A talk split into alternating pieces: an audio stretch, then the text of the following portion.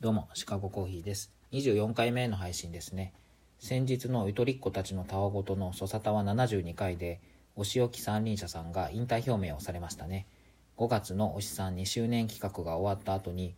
連絡をいただきまして、お仕置き三輪車の屋号を下ろされるという話を伺いました。とってもびっくりしたんですけど、以前から終わりの話をされていたので、誰しも少し心構えができていたのではないかなと思いました。あのお仕置き三輪車生誕企画に寄せられたお便りの中にも変わること終わること忘れないことについての同乗者さんからのお便りが重なったように記憶をしています。特にアマちゃんプライムさんのお便りでは忘れてしまうことについてのお話で肉体的な命よりも記憶の中で生き続ける命について思いを馳せるものでそれに対して忘れることは次に向かうステップだとお師さんが言われていたのはこの引退の布石だったのかなと後から考えればそんなことも思います。今回、そのお仕置き三輪車さんから連絡をいただいた時に、えー、私が推しさんに返したお便りを読みたいと思います。SNS から離れてしまうのだろうと思って焦って返したもので読んでおられるかどうかは分かりません。ただ、いつも真逆を行くお仕置き三輪車さんへの私の最後の抵抗です。では、読みます。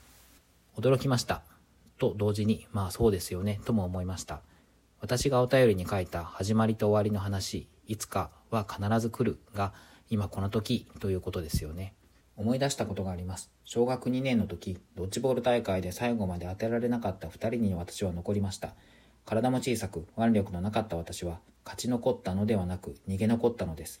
最後まで残りましたが、称賛される結果ではありませんでした。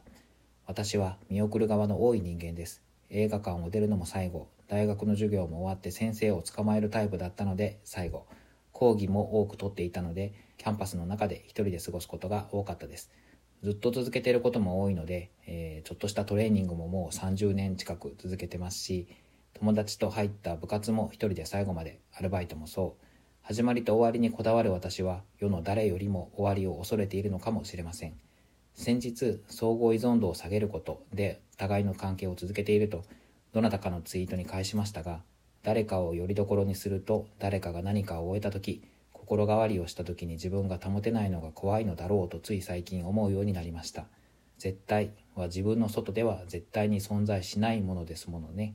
時に達観と称される私の性格は、定感と捉えれば私自身少し納得します。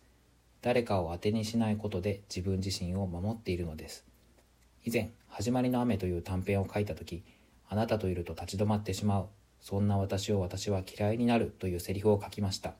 これを逆サイドから書いた雨上がるという短編では、変わらないという点において私の心を安定させるのセリフに置き換えています。この2つの物語は私自身の物語なので、今、ここでも巡ってきているなと改めて感じています。ツイッターを覗くこともされませんか？どんな形であれ、何年先であれ、きっと変わらず私はここにいる気がしています。終わりを恐れて見送り続けている気がしています。グローブを見るたび、チーズケーキを食べるたびに、あれ、なんだろう、懐かしいと思うのでしょう。これからもずっといつまでも。ますますのご活躍を近くて遠いところから祈っています。またどこかで。です。お仕置き三輪車さんとは同じ番組にお便りをする同年代のおっさん同士だったのですが、同じ考えになったことがほとんどなくて、共感よりも驚きと刺激をもらうことばかりでした。